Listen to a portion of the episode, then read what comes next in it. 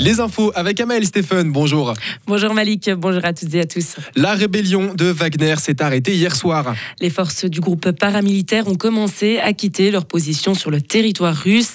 Une volte-face spectaculaire après avoir défié l'autorité de Moscou pendant 24 heures. Les troupes de Wagner s'étaient approchées hier à moins de 400 km de la capitale. Evgeny Prigogine voulait libérer le peuple russe en lançant ses troupes vers Moscou, mais il a finalement fait machine arrière pour éviter un bain de sang. Selon le Kremlin, les poursuites contre lui seront abandonnées.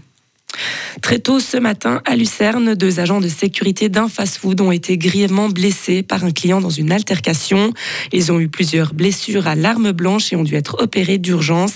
L'auteur présumé des faits a pris la fuite, mais il a ensuite été interpellé dans un appartement de la ville. La militante climatique Greta Thunberg a participé hier à la marche des peuples à Bâle. Près de 500 personnes sont descendues dans la rue pour s'opposer au financement des énergies fossiles. Leur marche devait se terminer près de la banque des règlements internationaux où des représentants de banques du monde entier devaient se rassembler. Mais la police en a décidé autrement. Elle a installé un important dispositif qui a dissuadé les manifestants. Chaque tonne de carbone qu'on met dans l'atmosphère coûte des vies. Le réchauffement climatique causé par les pays riches va faire flamber la mortalité des pays pauvres.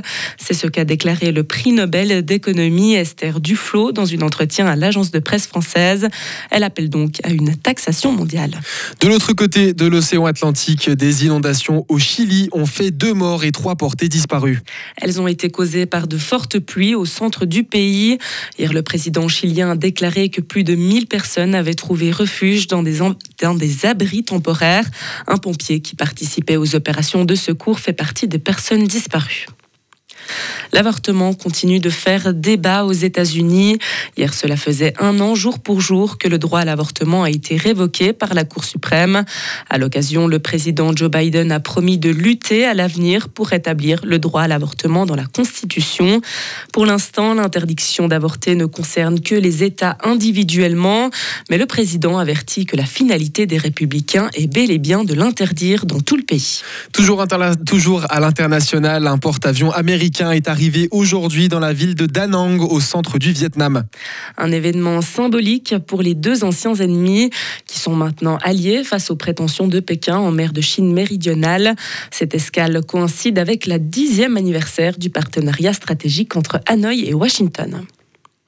La question du genre se pose aussi dans l'orthographe allemande. Doit-on faire usage de l'astérix ou des deux points pour inclure tous les genres dans un mot? C'est une question qui fait aussi débat dans le monde germanophone. Le 14 juillet prochain, le Conseil d'orthographe allemand doit se prononcer. Il compte 41 représentants de 7 pays différents. Le Conseil devra déterminer ce qui est correct du point de vue orthographique et par la suite, il y aura des discussions dans chaque pays. Et enfin, Amael, ce week-end, on a remonté le temps dans le village de Gruyère à l'occasion de la fête médiévale de Saint-Jean.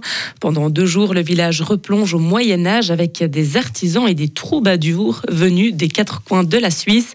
Au programme des jeux de cartes de l'époque, du maniement d'épées et des spectacles de danse. Retrouvez toute l'info sur frappe et frappe.ch.